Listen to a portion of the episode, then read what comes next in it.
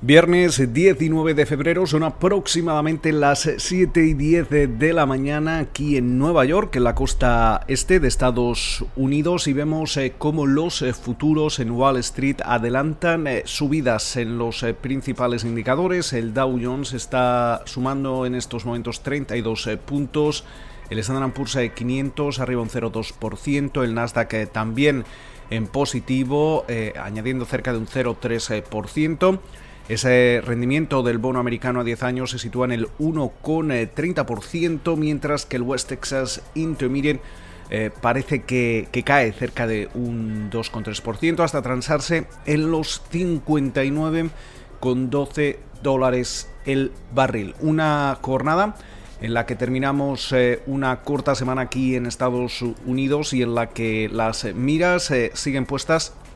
sobre todo en ese estímulo económico, ese estímulo propuesto por el eh, presidente Joe Biden y que en estos momentos eh, sigue detallándose en ambas eh, cámaras del, Capitolio. Tenemos que recordar que esa factura ascendería hasta los 1,9 billones con B de dólares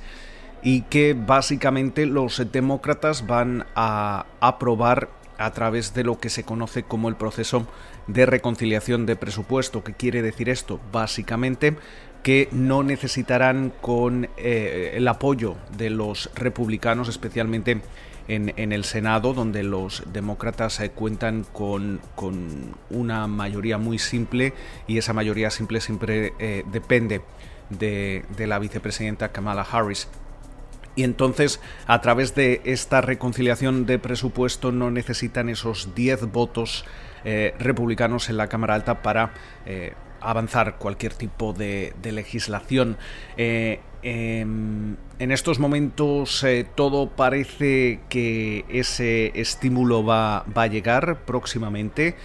Seguramente lo hará antes de, de que termine este primer trimestre del año en el que nos encontramos. Hay que recordar que algunas de las eh, provisiones y de las eh,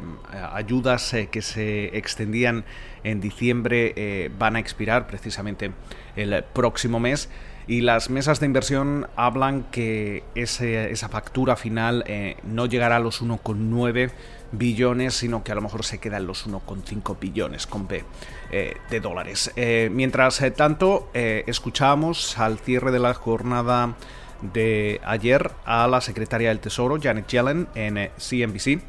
que básicamente volvía a justificar la necesidad de este de este eh, estímulo, eh, dadas las circunstancias eh, en las que se encuentra en estos momentos la, economía estadounidense. Veíamos un repunte importante tras ese primer gran estímulo del, mes de, marzo del año pasado. ese impulso económico comenzó a perder cierto, cierto brío a, finales del año pasado se aprobaron otros 900 mil millones de dólares en estímulos que han hecho que la economía más o menos eh, se mantenga pero es cierto que el mercado laboral de Estados Unidos ha, demostrado múltiples síntomas de fatiga, como ya recordaba el propio presidente de la Reserva Federal, Jerome Powell, es cierto que aunque esa tasa de cabecera, esa tasa de desempleo eh, parezca relativamente recuperada, estamos hablando de, alrededor de, un 6,3%, cuando se tiene en cuenta a los desempleados a largo plazo, a los o a los empleados también que trabajan a, media jornada pero quieren hacerlo a jornada completa, eh, también eh, la, caída que hemos visto en, la participación laboral, todos estos factores llevarían esa tasa de desempleo realmente eh, más cerca del 10%, con lo cual todavía queda bastante camino por delante antes de que la economía estadounidense vuelva a ver el, pleno empleo y, una tasa de, paro como la que veíamos en febrero de, 2020, que se situaba en el entorno del 3,5%. Eh, mientras eh, tanto, también eh, vamos a estar hoy atentos a, mm, quizás podríamos decirlo, el, estreno del presidente Biden en, en, el foro internacional en y además eh, sobre todo en en dos foros relacionados bastante con, Europa. por un lado va a participar en una reunión virtual con los países del, G7, una, una reunión que está upada por Reino Unido y por otro lado también tiene previsto el participar de forma virtual, claro está, eh, en esa conferencia de seguridad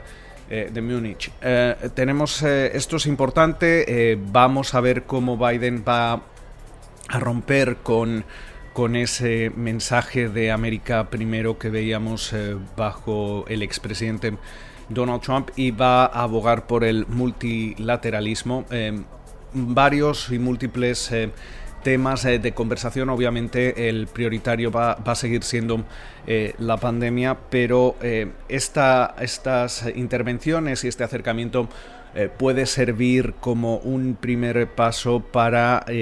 lograr ese, ese acercamiento eh, transatlántico eh, y reconstruir esas eh, relaciones entre dos aliados históricos que se han visto bastante vapuleadas y deterioradas por la gestión de Trump. en estos momentos entre Washington y Bruselas hay múltiples temas que deben, deben solucionarse, especialmente en el ámbito comercial, con las miras eh, puestas en, los aranceles. Eh, eh, tanto por los subsidios a, um, Airbus como los subsidios a Boeing por la parte, por la parte europea, mientras tanto también